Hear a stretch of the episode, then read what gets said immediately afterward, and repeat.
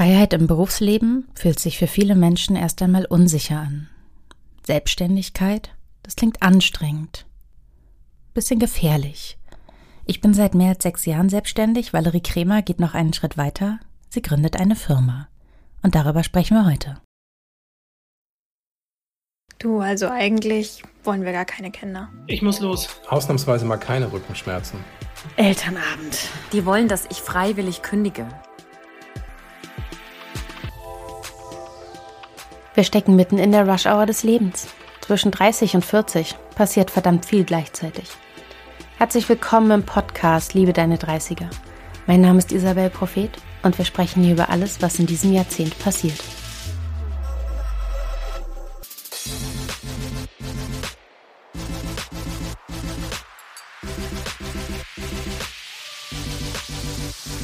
Valerie, du kommst aus einer sehr hohen Führungsposition in einem richtig coolen Unternehmen. Du hattest viele Freiheiten, du konntest Dinge voranbringen, du konntest Neues machen.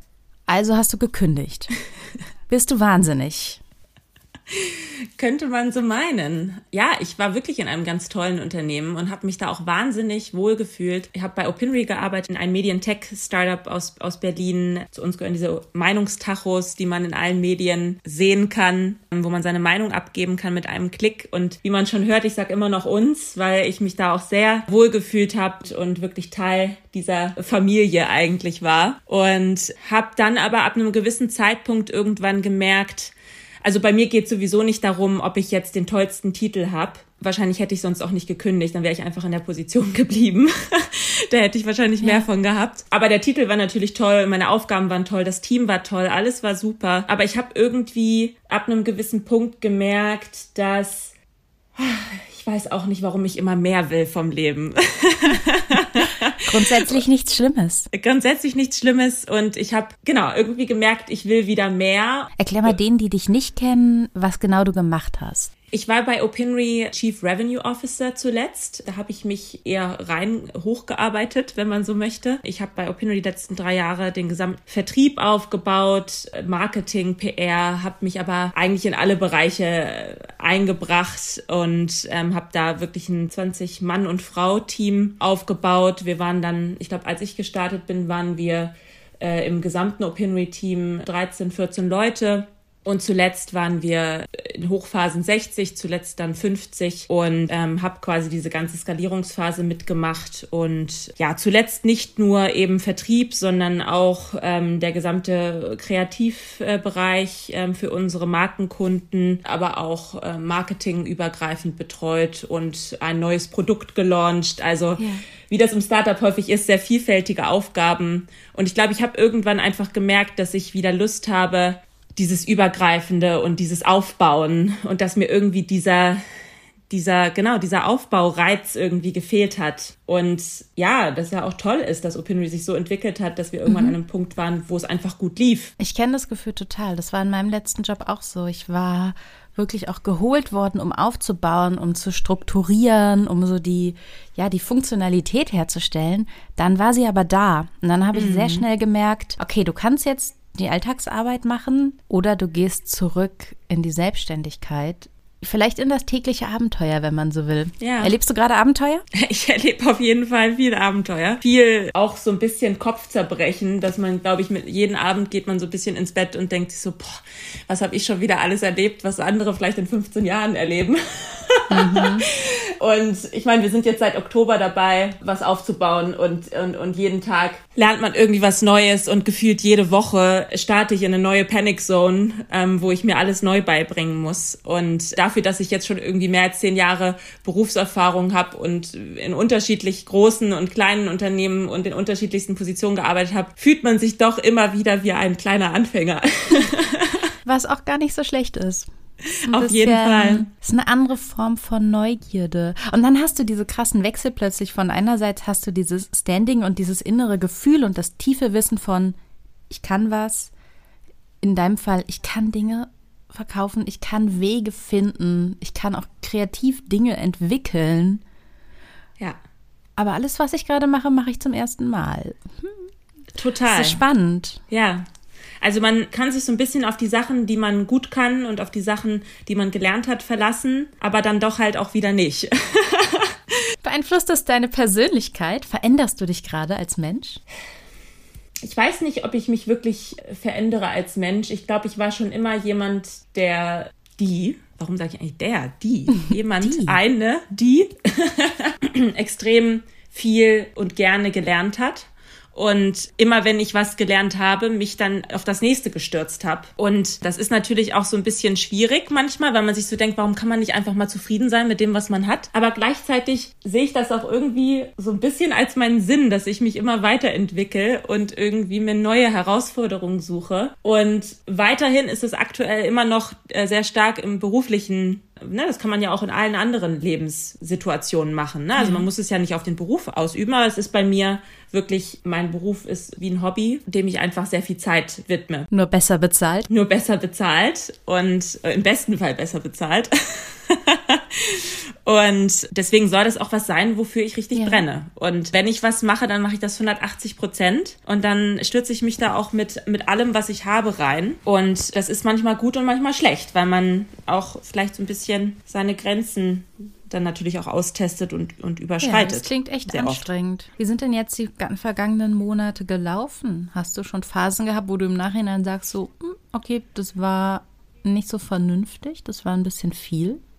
Ich muss sagen, dass sowohl Rebecca, meine Mitgründerin und ich, äh, wir beide von Anfang an gesagt haben, dass wir darauf achten wollen, gegenseitig. Wir haben es schon mehrfach nicht geschafft, ne, auf so eine Woche mal so rückblickend. Aber wir versuchen es immer wieder. Und ich glaube, das ist so ein bisschen das Wichtige, dann ein gewisses Bewusstsein für zu haben, was einem gut tut, was einem nicht gut tut eigentlich fallen mir nur Wochen extrem schwer und auch da fühle ich dann eigentlich nur, dass ich, dass ich mich übernommen habe in, in Wochen, wo ich wirklich mit etwas konfrontiert werde, was ich nicht kann und was mir auch nicht leicht fällt zu lernen.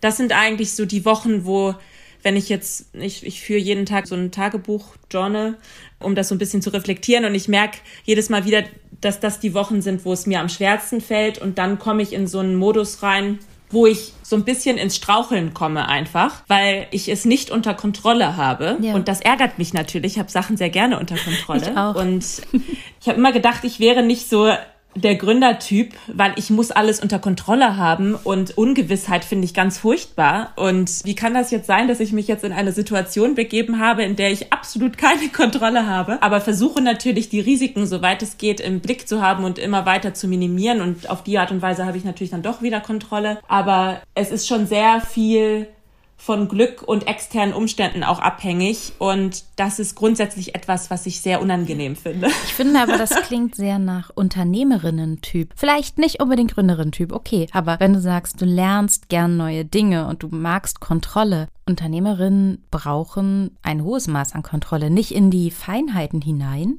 aber das große Ganze zu kontrollieren zu können und auch zu wollen, klingt für mich jetzt gar nicht so schlecht. Und ich bin ganz ehrlich, ich bin ganz genauso. Und deshalb funktioniert es ja auch so gut. Du willst ja keine Chaos-Unternehmerin sein. Nee, irgendwie funktioniert's und es ist so ein bisschen aber der große Balanceakt zwischen, ich würde sagen, dem Ganzen Struktur geben. Ne, Man muss sich Ziele setzen, man muss sich einen Plan machen, wie man an diese Ziele rankommt und gleichzeitig aber auch so ein bisschen dem Ganzen dennoch weiterhin Flexibilität gewähren, weil wir haben die Weisheit nicht mit Löffeln gefressen und so bescheiden gehen wir da auch ran und, und sagen, wir können uns irgendwie alles beibringen, wenn wir wollen. Es kommt natürlich immer so ein bisschen darauf an, ob man diese Lernkurve in Kauf nehmen will, wie viel Zeit dauert es wirklich, sich das beizubringen oder holt man sich dann irgendwann jemand anderes dazu. Aber am Anfang musst du halt alles selber machen. Und dann musst du auch damit rechnen, dass Sachen passieren, die ganz anders kommen, als du dachtest und vielleicht auch einfach mal nicht funktionieren oder schlecht laufen. Hast du da schon was erlebt? Das passiert die ganze Zeit immer wieder. und irgendwie bin ich mittlerweile aber, ich war wirklich die, ich glaube wirklich die ersten zwei Monate war ich so panisch die ganze Zeit, weil das alles so furchtbar war. Ich fand das so furchtbar in dieser Situation. Wir hatten uns vorgenommen, nicht uns in eine Idee zu verlieben und in eine Idee so viel rein zu investieren, sondern wir hatten gesagt, wir machen es wirklich über den Lean-Ansatz und sagen, wir haben ein Problem identifiziert und wir sprechen mit mit ganz, ganz vielen Leuten aus unserem Netzwerk, aber auch erweitertem Netzwerk, also äh, in unserem Fall Remote-Teams und Leute, die im Homeoffice arbeiten, natürlich jetzt extrem viele aktuell und hören uns erstmal an, ob dieses Problem, das wir identifiziert haben, wirklich andere haben. Und das war eine ganz furchtbare Zeit, in Anführungszeichen, in dem Sinne, dass wir halt kein Ziel hatten. Also wir hatten ein Ziel, aber wir hatten nicht die Idee, diesen, mhm. diesen, diesen Purpose schon, wo du dich so ran, so lang hangeln kannst. Ne? Also an dem du dann wirklich sagst, ja, weil ich das erreichen will, dafür mache ich das jetzt. Ja. Und das muss ich sagen, hat sich jetzt erst so, ich würde sagen, Dezember und jetzt die letzten Wochen entwickelt, weil wir jetzt schon in der zweiten Iterationsstufe mittlerweile sind unserer Produktidee, die auf Basis der ganzen Interviews mit den ganzen Leuten entstanden ist. Und die erste Idee zum Beispiel kam auch überhaupt nicht gut an. Also man sagt ja auch immer, man soll, die so soll so peinlich sein, ja. einem selbst. Das, ne, und, und das habe ich auch, das haben wir gemacht. Und es war auch wirklich, es war auch wirklich peinlich. Jetzt also, wollen wir es alle wissen. Na, wir, also gar, einfach, wir sind beides keine technischen Gründer. Und wir mussten uns erstmal beibringen, wie man sowas, die, die Idee, die man hat, überhaupt aus Blatt Papier bringt und dann anderen Leuten zeigen kann, so dass das auch irgendwie Hand und Fuß hat. Und wir haben jetzt nicht irgendwie was aufgemalt und gescribbelt, aber wir haben uns halt erstmal beigebracht, wie man Wireframes äh, baut. Ähm, Was ist beziehungsweise das? Rebecca hat sich das beigebracht. Wireframes ist quasi wenn man so will, eine erste sehr, sehr simple Darstellung eines Produkts, damit sich andere, denen man die Idee wiederum vorstellt, überhaupt erstmal was darunter vorstellen können. Ist quasi wie eine Zeichnung. Man kann dafür unterschiedliche Tools verwenden. Ähm, das ist ein Teil vom Produktdesigner-Job mhm. eigentlich, den normalerweise, ja, ähm, wir mussten uns das jetzt in dem, in dem Fall erstmal beibringen. Wie bringe ich das, diese Idee jetzt aufs Papier mhm. und wie mache ich das irgendwie klarer für Leute? Und wir hatten die ganze Zeit die Idee, die wir jetzt weiterverfolgen, hatten wir die ganze Zeit im Kopf, aber wir hatten es, es fiel uns extrem schwer, das zu übertragen auf so ein Blatt Papier, wenn man so möchte. Wir haben dafür bei der DPA diese Wireframes, wir haben uns dafür Smartphones ausgedruckt und haben das da reingemalt. Mm. Ja, genau. Wir haben dafür auch eine ganz, ganz tolle Methode verwendet. Das heißt die Crazy Eight Methode. Das ist die ist Teil der Design Sprints von Google. Mhm. Und was ganz genau, was ganz cool daran ist, ist, dass du, also ich war, Rebecca hat mir das ge gesagt, wir sollen das machen und ich dachte nur so, was ist das für ein Scheiß? Ich dachte, das wird niemals was. Ähm, ich kann das ganz kurz erklären, wie das funktioniert. Also im Endeffekt hast du so ein Blatt Papier, das du in acht Teile falten musst und dann sollst du quasi deine acht crazy Ideen da mal reinmalen. Also es soll dann aber, du darfst nichts schreiben, sondern du sollst es reinmalen. Und das Schlimmste daran ist einfach mhm. am Anfang, dass du ja erstmal den, den Gedanken fassen musst. Das heißt, für mich persönlich zum Beispiel ist es ja. viel einfacher, wenn ich den Gedanken fasse und erstmal was aufschreiben kann. Das durftest du aber nicht. Das heißt, ähm, was, wir, was wir gemacht haben, war wirklich von Anfang an gleich malen. Und es kam, wir haben nicht annähernd acht Ideen hingekriegt. Ich glaube, man hat nur zehn Minuten Zeit, das zu machen. Ich habe gerade mal zwei oder so da reingekritzelt und war total frustriert mit mir selbst und dachte so, Mann, was für ein Scheiß. Und das, das, das ist nichts, mit dem man arbeiten kann. Und äh, sie dann so, ja, nee, wir machen jetzt noch mal eine Runde. Man macht eh zwei Runden, weil der erste ist zum Üben. so. Ah, natürlich. Und das ist tatsächlich auch Teil dieser Methode. Also es ist wirklich, die erste Runde ist zum Üben, erstmal zum, zum Annähern. Und die zweite Runde lief dann auch schon viel, viel besser. Und da wurden Sachen schon so ein bisschen klarer. Ich muss aber persönlich sagen, dass ich generell irgendwie Schwierigkeiten habe mit Abstraktion oder lustigerweise dachte ich, hätte ich Schwierigkeiten mit Abstraktion. Wiederum Rebecca hat sehr, sehr, sehr detaillierte Zeichnungen gemacht, während ich total breit, eine total breite Lösung gemalt habe, was auch nochmal lustig ist, mhm. wie wir uns da auch ergänzen. Manchmal denkt man ja auch nur, man wäre irgendwie etwas, was man eigentlich doch ist.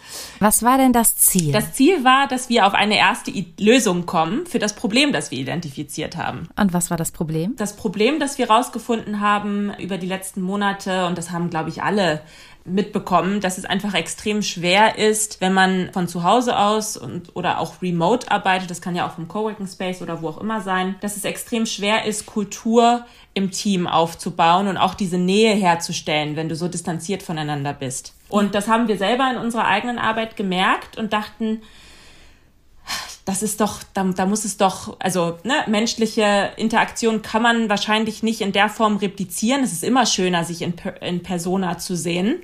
Aber es kann doch nicht sein, dass Unternehmen sich aktiv gegen Homeoffice entscheiden und flexibleres Arbeiten, weil sie Angst haben, dass die Kultur dann darunter leidet. Und da haben wir gesagt, das kann nicht sein, da müssen wir was machen. und ja. wir sprechen da jetzt einfach mal mit Leuten, damit wir ein bisschen besser verstehen, was das denn genau für die bedeutet, Kultur. Und was bedeutet das denn eigentlich, also was genau ist denn so schwer daran, jetzt die Leute, mit denen man arbeitet, kennenzulernen. Und was genau ist denn jetzt so schwierig im täglichen Arbeiten, dass man es nicht schafft, mal mit einem Kollegen zu sprechen. Ne? Mhm. Und, und, ihr sucht eine Technologielösung. Wir bauen oder wir wollen eine Technologielösung machen, einfach aus dem Grund, dass wir sagen, wenn wir etwas bauen, dann soll das skalierbar sein. Und wir wollen es einfach schaffen, für eine breitere Masse eigentlich an Menschen etwas zu bauen, das hilft. Weil das ja. ist total toll. Es gibt ganz, ganz viele Facilitators und Coaches und Agile Coaches, die da helfen und die machen einen ganz, ganz tollen Job. Und das ist super. Aber viele Mechaniken davon und viele Sachen, die vor allem Teamleads auch machen müssen, die sind repetitiv, kann man, kann man so sagen. Und es gibt extrem viele Methoden und Aktivitäten und Teambuilding-Aktivitäten, die gut funktionieren und die auch bereits bewiesen sind, dass die gut funktionieren. Und auch für Remote-Teams. Sind, wir sind ja jetzt nicht die Ersten, die remote arbeiten. Es gibt Unternehmen, ja. die schon jahrelang sehr erfolgreich remote arbeiten und auch in der Lage sind, mehr oder weniger Kulturen aufzubauen und, und die schon Sachen machen, die man vielleicht einfach auf eine gewisse Art und Weise etwas mehr automatisieren kann. Und das heißt nicht Menschlichkeit zu automatisieren, sondern Menschlichkeit mit Automatisierung im besten Fall zu verknüpfen und mhm. den Teams zu helfen, über Technik zusammenzufinden und besser zusammenzufinden. Und das ist so ein bisschen unser Ziel, das wir uns gerade mhm. setzen. Hält dich dieses Ziel, lässt es dich morgens aufstehen? Auf jeden Fall. Das lässt mich morgens aufstehen. Aber ich muss sagen, dass ich morgens schon aufwache und denke mir manchmal so, wow, warum, warum hast du dir das jetzt angetan? Und es ist ganz witzig. Ich habe letztens mit einer, mit einer Freundin gesprochen, die schon vor fünf Jahren was gegründet hat. Und du denkst dich ja, man, also wenn man mit Leuten spricht, die noch nicht diese Erfahrung gemacht haben zu gründen, dann kriegst du halt schnell zu hören, ja, warum machst du das denn dann? Warum tust du dir das mhm. denn an? Ne? Als würde man so eine nicht. Alternative Form von Arbeitslosigkeit tatsächlich. Ja, also genau, also äh, als dürfte man nicht Panik mhm. haben. und ja. als dürfte man sich nicht auch mal extrem schlecht fühlen. Und ich muss sagen, ja. es gibt sehr viele Tage, an denen mich ich extrem schlecht fühle, weil ich einfach Angst habe, dass es nicht klappt. Ey, ich mache das seit sechs Jahren. In diesem Moment, in dem wir sprechen, bin ich sechs Jahre selbstständig und ich habe das regelmäßig. Und ja. es ist okay. Es ist Teil meiner Vernunft. Ja. Die Angst ist ein Teil meiner Vernunft und ein Teil dessen, was mich zu einer guten Selbstständigen macht. Ja, und ich glaube, man sollte, das sollte nicht das Ziel sein. Also wenn du jetzt ständig Panikattacken bekommst, dann ist das nicht das Richtige für dich, ne? So aber ist nicht. nee, aber ich habe letztens mit einer Freundin gesprochen, die eben auch vor fünf Jahren gegründet hat und die hat das eigentlich für mich so ein bisschen in Kontext gesetzt und hat mir gesagt, das ist okay, das kenne ich. Und die hat das jetzt seit, seit, also die hat vor fünf Jahren gegründet und das ist vor allem in der Anfangszeit total normal. Und das zu hören war für mich so wohltuend für die Seele. Einfach, dass ich nicht wie andere bin, sondern sie meinte, Valerie, genau die, die das überstehen, diese Unsicherheit und diese Sorge am Anfang einfach, dass das nicht klappt, das haben ja alle. Das darf ja. man auch nicht, nur weil andere nicht darüber sprechen, heißt das nicht, dass sie es nicht haben. Und es ist so wichtig, dass du genau das überstehst. Weil die meisten Unternehmen scheitern nicht daran, dass ihre Idee nicht gut ist oder am, am Wettbewerb, das sowieso gar nicht, sondern die scheitern daran, dass man, und da bin ich auch voller Überzeugung, weil ich es ja gerade selber am eigenen Leib erlebe, die scheitern an ihrem, an ihrem Kopf und eben an dieser Angst, dass es nicht klappt und mhm. einfach vorher aufzugeben. Da bin, davon bin ich auf jeden Fall überzeugt, weil ich merke, dass das ist so eine krasse Herausforderung, sich da jeden Tag hinzusetzen und zu sagen, nee, bin ich überzeugt von, das klappt schon. Und morgens wachst du auf und denkst wieder Panikattacke und abends denkst du so, geil, was ich schon wieder alles gelernt habe und krass, jetzt hat der Typ noch zugesagt und, und die hat mir irgendwie gerade noch einen Ratschlag gegeben und dann bist du wieder total begeistert. Also es ist wirklich auch auf einer täglichen Basis, dass sich das ändert und irgendwie finde ich das einfach aufregend auch. Mhm. Wie gehst du mit dir selber um in diesen Momenten, in denen du dich schlecht fühlst? Ich glaube, ich habe schon eine Tendenz dazu. Ich bin, ich bin schon äh, perfektionistisch auf eine Art und Weise und war schon immer, hatte schon immer extrem hohe Anforderungen an mich selbst. Also schon früher, meine Mutter musste nie irgendwas sagen mit Hausaufgaben oder so oder mit einer schlechten Note oder irgendwas. Da habe ich mich schon selbst genug fertig gemacht, wenn das nicht funktioniert hat. Und ich war einfach schon immer sehr ambitioniert, sehr diszipliniert mit sowas. Das heißt, es gibt in diesen Situationen tendiere ich schon dazu, dann zu sagen, Mann, Valerie, warum kriegst du das jetzt nicht hin? ich habe mir zum Beispiel gerade erst vor ein paar Wochen beigebracht, wie ich eben äh, Finanzpläne schreibe, ne? Und da nicht einen einfachen Finanzplan, sondern wirklich so ein Businessmodell und, und mhm. Financial. Model. Also wo wirklich. Den Punkt kommen wir alle. Genau. Wir mussten das auch so ein bisschen, um ein besseres Gefühl dafür zu bekommen und, und Preise zu kalkulieren und so weiter und so fort. Und auch, das brauchen wir auch, wenn wir jetzt im nächsten Schritt potenziell vielleicht auf Investoren zugehen und so weiter, ist das alles sehr, sehr wichtig. Und dann zu, zu wissen, wie hoch sind Marketing- und Vertriebskosten im Vergleich zur Customer Lifetime Value und was nicht alles da für Zahlen rumfliegen. Ich habe mich da so fertig gemacht, weil ich mich, ich, ich saß da echt vor dieser Excel-Tabelle mit leeren Augen und dachte echt nur so, fuck, warum kriegst du das nicht hin? Und am Ende, da hat mir wirklich Rebecca extrem viel geholfen. Ich habe einfach gemerkt, also ich bin ein extrem äh, offener, extrem proaktiver Mensch und ich habe das eingefordert zu lernen. Also ich habe immer andere gefragt nach Hilfe und die haben mir das dann erklärt. Oder ich habe ja. Leuten zugeguckt. Ich bin extrem gut im Beobachten und ich kann die Sachen einfach ich, ich, ich gucke mir das ab, was andere Leute machen, und dann mache ich das auch. All die Dinge, die nicht mehr gehen, wenn du alleine bist. Richtig. Alle Dinge, die du nicht mehr, die, die nicht gehen, wenn du alleine bist und vor allem nicht, wenn du deine eigene Chefin bist. Also von wem guckst ja. du es dir ab? Und dann musst du dir natürlich Leute suchen. Das ist, da bin ich sehr dankbar, dass ich über die letzten Jahre mir ein relativ großes Netzwerk angehäuft habe, weil auf das kann ich jetzt zurückgreifen. Ne? Ich kann Leute ansprechen und fragen, ob sie mir helfen.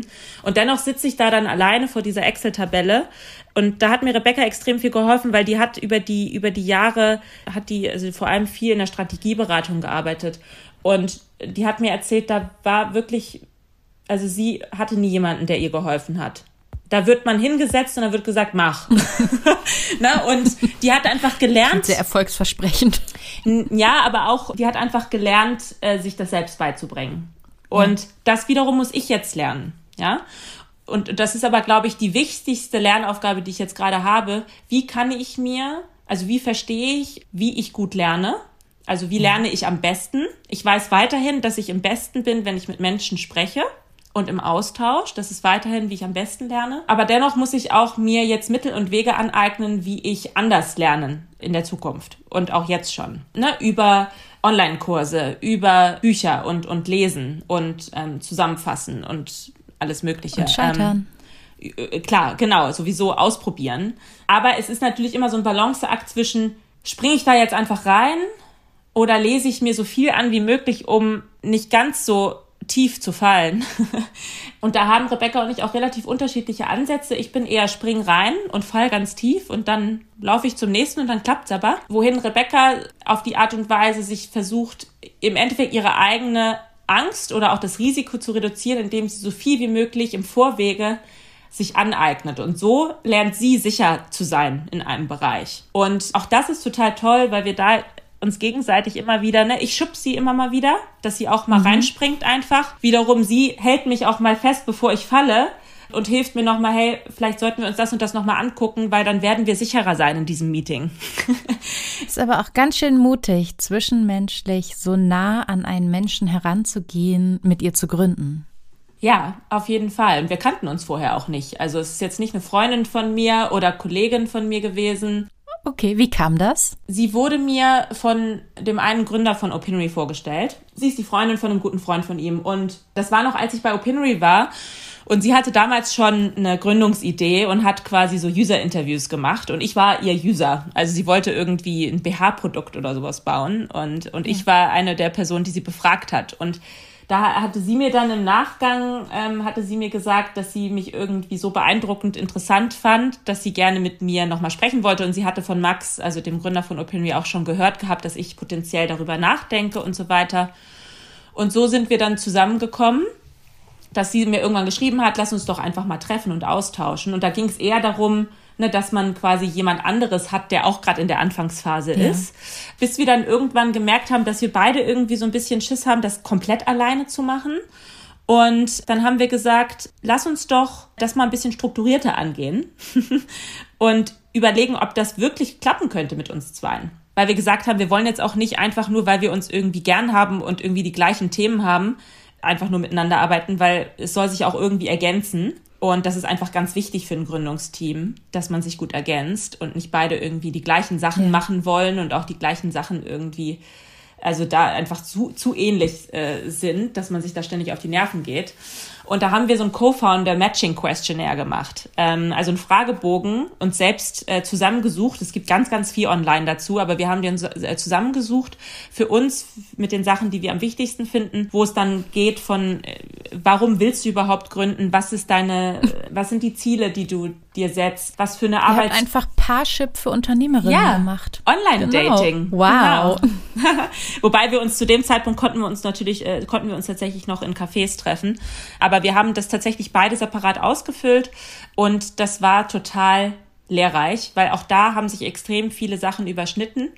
Einfach von den Vorstellungen, von, von dem, was wir in einer Firma, von einer Firma wollen, was eine Arbeitskultur sein könnte, wie wir das finanzieren wollen und so weiter und so fort. Und da haben wir gemerkt, okay, das ist gar nicht so schlecht. Wir hatten erstmal gesagt, einen Monat, lass uns einen Monat mal zusammen die Ideengenerierungsphase machen und ja. mal gucken, wie das läuft und haben dann beschlossen, Ende September, Anfang Oktober, dass wir das machen. Und seitdem sind wir echt Vollgas dabei. Und es hat sich bisher auch, äh, es gab sicherlich Ruckeligkeiten am Anfang. Ich glaube, das ist ganz normal, wenn man sich kennenlernt. Und ja. ich würde es auch fast schon schlimm finden, wenn man keine, ich würde es jetzt nicht, es ist ja kein Streit, sondern sagen wir, unterschiedliche Meinungen hätte und da auch den einen oder anderen Konflikt. Und wenn die nicht hochkommen würden und, äh, und wenn du nicht dann, also ich finde es ehrlich gesagt toll, dass die hochkommen, weil nur dann man auch sieht, ob man auch Konflikt zusammen austragen kann. Einmal das und nur so kommst du überhaupt zu einem guten Produkt. Du kannst Total. ohne Konflikte, ohne eine gewisse Pluralität auch in den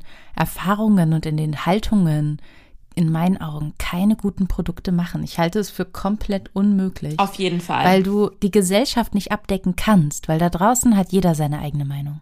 Ja, Total. Und wir haben einfach gemerkt, dass wir uns charakterlich extrem gut ergänzen und haben uns auch sehr, waren uns relativ schnell einig auch, wie wir die Aufgabenverteilung machen. Und natürlich sind das Momente, wo du, wo du merkst, da ist man eben anders.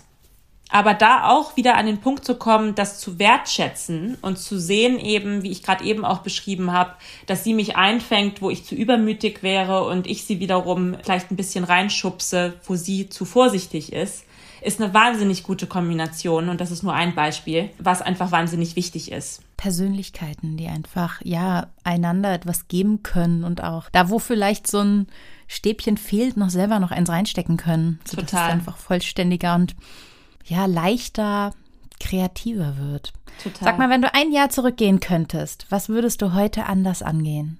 Ich bin kein Freund von Sachen bereuen. Gut. ich glaube, alles ist irgendwie halt seinen Sinn und Zweck und ähm, egal welchen Weg man einschlägt, keiner ist falsch und äh, die sind dann einfach anders. Aber, nee. Mm. Nee, weiß ich gar nicht. Also, ich glaube, was, was cool gewesen wäre, hätte ich nicht so schnell Rebecca dann kennengelernt. Ich hätte vorher gerne gewusst, dass es so Programme gibt, wie zum Beispiel Antler oder Ant, äh, Entrepreneur First. Weil mein Problem war immer, dass ich, ich hatte schon, ich hatte schon ganz, ganz oft und, und lange darüber nachgedacht zu gründen. Und ich war immer der Meinung, dass ich keine Idee, auf irgendwie komme ich nicht auf eine Idee, die cool genug ist. Und mhm. das war irgendwie, hat mich total zurückgehalten. Und dann weiß ich nicht, mit wem ich das machen soll. Also so viele Challenges und dachte so, boah, dann lieber gar nicht. so, oder zumindest habe ich es dann nicht, habe ich mich dann nicht getraut, ne? Ja. Du hast, nicht, hast dich nicht getraut, den Gedanken zu denken. Genau. Ich habe mir eingeredet, dass ich kein Ideen Mensch wäre, also keiner, der gute Ideen hat, sondern dass ich mich nur anschließen würde an einer Idee.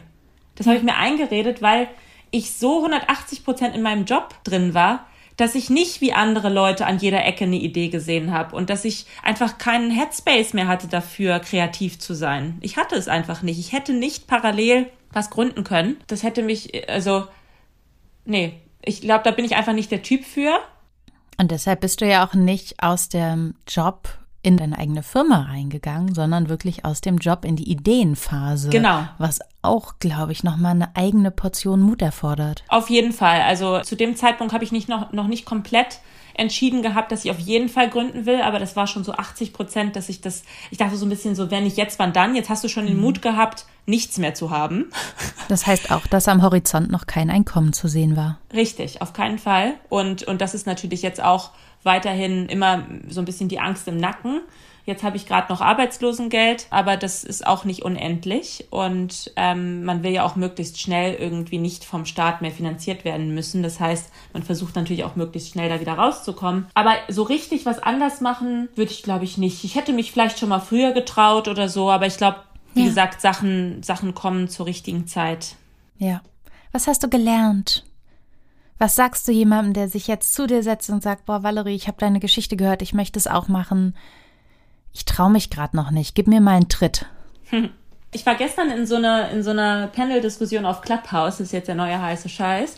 Ähm, ähm, und da Wenn war, diese Episode läuft, ist das garantiert schon längst durch. da war dann ähm, Female, ein Female Founders Insights Panel und da wurde genau diese Frage gestellt. Und da wurde gesagt, wenn du diesen Tritt-Tritt brauchst, dann ist es wahrscheinlich noch nicht das Richtige. Und das war bei mir vor zwei Jahren, da war ich im Founder Institute und wollte schon mal ausprobieren, aber ich war ehrlich gesagt noch so attached zu OpenRe. Also ich hätte das gar nicht machen können. Ich habe da auch noch so eine hohe Lernkurve gesehen, dass ich das, dass ich einfach noch nicht bereit war. Und ich glaube, wenn du diesen Tritt wirklich brauchst, dann ist es nicht das Richtige. Ich glaube, man muss sich langsam da annähern gedanklich und wenn du mal den ersten Gedanken gefasst hast, ist das schon mal super, aber ich glaube, das entwickelt sich über die Zeit und ich glaube, man spürt das dann, dass dieser Moment da ist. Dennoch wird, und das, das muss ich auch sagen, was ich gelernt habe, diese Angst und diese Zweifel, die gehen nicht weg. Und wenn das nur Angst und Zweifel sind und du dich dann vielleicht einfach mal fragst, wenn ich keine Angst hätte, was würde ich machen? Das ist immer so ein ist immer so eine, so eine Floskel eigentlich schon fast, aber das ist Nein, eine das ganz ist tolle Frage. Definierst sie einmal weg. Genau. Und da immer zu überlegen, was hält mich jetzt eigentlich davon ab? Und ich persönlich habe gesagt, ich habe so viel Erfahrung jetzt gesammelt. Ich habe drei Jahre lang jetzt dieses Startup mit aufgebaut. Ich habe davor bei Twitter gearbeitet, wo ich irgendwie über Märkte hinweg gearbeitet habe. Also wenn ich das jetzt nicht hinkriege, wenn ich wenn ich sehe und das soll jetzt nicht despektierlich sein, aber was für Flachpfeifen teilweise Investments bekommen für für ja, ja das kann man schon so sagen für ganz äh, wirklich ähm, sehr einfache Ideen, sagen wir es mal so dann kann ich das auch und dann kannst du das auch, wenn das jetzt hier an, an, an, an mögliche Gründerinnen geht, die sich das zumindest überlegen gerade. Und ich glaube, so ein bisschen diese, diese weibliche Bescheidenheit und es muss alles perfekt sein, mal rauszunehmen und zu sagen, ich probiere das jetzt einfach mal aus. Für mich war das halt auch so ein bisschen so, das ist jetzt vielleicht nicht die tollste Sache, aber das machen die meisten so. Und du bist halt durch Arbeitslosengeld abgesichert erstmal. Es ist nicht so, dass du dann erstmal kein Geld verdienst, sondern du, du hast diese Möglichkeit aus der Arbeitslosigkeit heraus Arbeitslosengeld. Und diese Chance auch wirklich.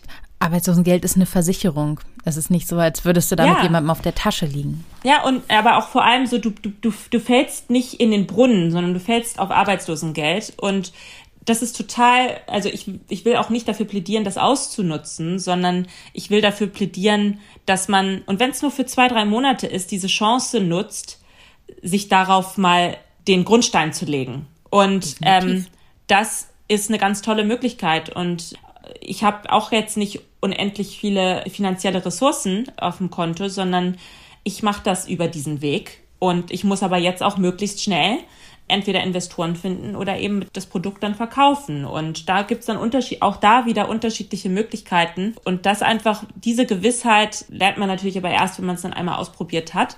Aber was ich vor allem gelernt habe, ist, sich ganz, ganz viele tolle Leute um sich zu scharen, ja. die das potenziell schon mal gemacht haben, sich zu trauen, diese Leute zu fragen und anzusprechen. Es ist wichtig, dann aber natürlich auch eine konkrete Frage zu haben, weil die Leute sonst nicht antworten. Ne? Das ist halt so. Aber wenn du wirklich deine, wenn du dein, dein Ziel vor Augen hast und weißt, wie du da hinkommst, ja. beziehungsweise du, du weißt das Ziel, aber du weißt noch nicht, wie du da hinkommst, dann gibt es Menschen. Und es gibt so viel online auch zu, zu lesen, wie man bestimmte Probleme löst. Es gibt keinen Grund, es nicht zu versuchen. Ja, ja das denke ich auch. Es gibt schöne Bücher. Das Jake Knapp Buch, von dem du vorhin die Sprint-Methode erwähnt hast, das werde ich auf jeden Fall auch verlinken. Zum Thema Geld kann ich auch noch sagen, mir wurde, als ich mich selbstständig gemacht habe, vom Arbeitsamt gesagt, machen Sie es nicht direkt, machen Sie eine Pause, zwischen der Anstellung und dem Start der Selbstständigkeit. Sie brauchen die Zeit. Und das stimmt, ich habe die Zeit gebraucht. Weil es bei mir kleiner ja. war, war es aber nicht so lange. Sie hatte damals gesagt, ja, machen Sie mal so sechs Wochen. Habe ich sechs Wochen gemacht, das war vollkommen richtig. Und ich hatte gar nichts, ich hatte Schulden. Weil ich einfach ne, viel jünger war, aus einer ganz anderen Situation herauskam und das war okay. Das heißt, dass man gut rechnen muss.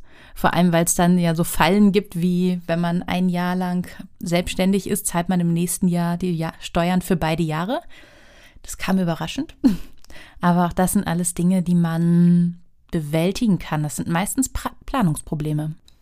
Also, was ich gemerkt habe am Anfang, man, man tendiert sehr schnell dazu, total überwältigt zu sein von den ganzen 20.000 Sachen, die man potenziell lernen muss. Der Spaß daran ist ja auch tatsächlich diese ganzen Management-Methoden, also OKR, der Sprint-Prozess, die Produkttreppe, da gibt es ja ganz Lean Canvas, die machen ja tatsächlich Spaß. Das ist das Total. eine. Es, es macht wirklich ein bisschen Freude, sich diese Fragen auch mal zu stellen und sie zu beantworten. Und das andere ist, ich habe immer gedacht, diese Dinge funktionieren, wenn ich jetzt wie du ein Technologie-Startup habe. Aber das stimmt nicht. Mit diesen Methoden kannst du Schnullerketten verkaufen, eigene Audioprodukte entwickeln, einfach dich selbst, deine eigene Marke, wenn du ein Personenunternehmen bist oder wenn auch vielleicht dein eigenes Wissen deine Geschäftsmodell ist. All diese Dinge kannst du sehr, sehr gut entwickeln. Und dann, wenn du das mal gemacht hast, stellst du fest, dass du damit auch noch dein eigenes Leben sehr gut organisieren kannst, wenn du einfach private Wünsche hast, wenn du private Ziele hast, wenn du Dinge hast, wo du sagst, da will ich hin. Dafür sind diese Managementmethoden, die erstmal so abgespaced klingen, auch eine sehr, sehr unterhaltsame Methode. Auf jeden Fall. Und so lernst du auch Prioritäten zu setzen. Und wir hatten ja, ja vorhin darüber gesprochen, Balance. Ne? Und ich bin auch jemand, der dazu tendiert, extrem viel sicherlich zu arbeiten und dann vielleicht auch mal die eigenen Grenzen und Bedürfnisse nicht zu spüren. Das ist sehr, sehr hilfreich. Also äh, zum einen Journaling, also sich ähm, abends aufschreiben, was war gut, was war nicht so gut. Woran liegt das, dass ich mich jetzt gerade schlecht fühle? Was mache ich morgen anders? Aber eben auch diese Ziele zu setzen, weil du dann auch weißt, ich bin eigentlich auf einem guten Weg. Und du kannst auch Revue passieren lassen, ob das jetzt gut war, was du, was du gemacht hast oder auch nicht. Ja. Und wenn du das nicht hast, dann weißt du eben nicht, wo du stehst. Und dann bist du konstant gestresst. Und es gab eine Aussage dazu, die ich jetzt nicht mehr so ganz äh, gut zitieren kann, aber man sagt ja auch, wer gut strukturiert ist, der hat auch mehr Zeit.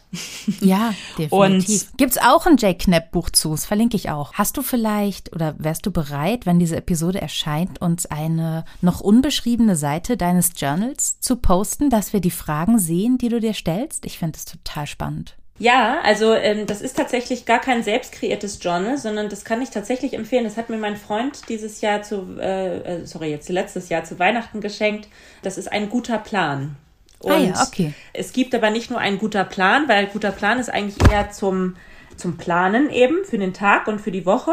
Ähm, aber ich schreibe da trotzdem einfach das rein, eben was, was war gut, was war nicht so gut, was kann ich morgen besser machen. Aber was auch eine total tolle Sache ist, um so ein bisschen Struktur zu geben, ist ein guter Tag. Ist auch von ja. dem gleichen Verlag. Und das ist auch eine Methode, also da sind im Endeffekt, dafür bin ich dankbar heute. Das habe ich heute gut gemacht. So ein bisschen das Posit ins Positive zu lenken, das brauchst du einfach, weil, wie gesagt, es passiert nicht so viel Positives am Anfang und dann musst du es dir selber, selber zusammenreimen. Ja, man muss sich manchmal auch ein bisschen zwingen, es zu benennen. Wenn du am Ende eines Tages stehst, dann ist es manchmal ja. auch sehr leicht zu sagen, gar nichts. Aber die Antwort ist dann doch, wenn man sich ein bisschen Mühe gibt dabei, zum eigenen Benefit, ja, dann sind doch doch extrem was. viele Sachen, die man dann doch toll gemacht ja. hat. Und das in den Vordergrund zu lenken, hilft auf jeden Fall beim Gründen. Das kann ich jetzt schon mal sagen. Ja. Ich habe das sechs Minuten Erfolgsjournal und ich finde, es ist ein furchtbarer Titel, aber das Buch ist insofern sehr gut, als dass es jedem Tag und jeder Woche und jedem Monat einen Schwerpunkt gibt. Mhm. Und, oder man sich, man selbst sich dadurch und man kann so ein bisschen strukturieren, was ist mir heute wichtig. Und es fragt dann aber eben auch einmal, wofür bist du dankbar, worauf freust du dich? Und dann zum Schluss eben die Reflexion eines Tages. Ja, auch cool. eine ganz gute Alternative. Wie geht's jetzt weiter bei dir? Es geht so weiter, dass wir gerade extrem positives Feedback auf unsere Produktidee bekommen, wo wir ganz, ganz dankbar sind, dass jetzt die zweite Iterationsstufe tatsächlich sehr, sehr gut ankommt. Und der nächste Schritt ist jetzt, Rebecca ist im On-Deck No-Code Fellowship. Das ist ein Programm, mit dem man mit No-Code-Tools sein Produkt oder sein MVP in unserem Fall bauen kann. äh, ohne dass man, wie gesagt, selber technisch sein muss. Es gibt mittlerweile extrem viele Tools, mit denen man äh, komplett technische Produkte end-to-end -end bauen kann. In dieser Community, Rebecca, das über die nächsten zehn Wochen. Ich parallel vereinbare ganz, ganz viele Kundentermine. Ich muss mich jetzt auch mit dem ganzen Thema Steuerberater, Anwalt und so weiter beschäftigen, weil es jetzt wirklich aktiv in, in das Gründungsvorhaben geht. Also, dass wir wirklich jetzt die Firma anmelden. Und es wird heiß. Es wird heiß. Jetzt wird es richtig konkret und da kriegt man auch mal so ein bisschen Panik manchmal, weil es dann nicht einfach nur noch ein Projekt ist, sondern halt wirklich ja. real. Dann werden wir uns sicherlich in der nächsten Zeit auch äh, mit dem Thema ähm, Angel-Investoren und, und VC und so weiter beschäftigen. Menschen, die euch Geld geben. Genau, richtig. Valerie, vielen Dank. Mein Eindruck ist, vielleicht wäre man auch verrückt, es nicht zu machen. Vielen Dank für deine Erfahrung, vielen Dank für deine Ideen. Wenn ihr da draußen mehr wissen wollt, folgt Valerie Kremer bei LinkedIn. Den Link packe ich in die Show Notes. Da gibt es auch das Projekt Female Founder Story. Da teilt sie regelmäßig ihre Erfahrungen. Ich habe mit ihr für das Magazin Kio gerade über ihre Ideen gesprochen. Da geht es um Remote Leadership, also auch Führung aus der Ferne. Was brauchen Teams? Da erzählt sie noch einiges mehr über das, was jetzt als nächstes wichtig wird und welchen Herausforderungen sie in der Firma begegnet. Valerie, vielen Dank. Ich glaube, in ein paar Monaten frage ich im Podcast nochmal nach, wie es so läuft. Vielen Dank dir, war ein ganz tolles Gespräch.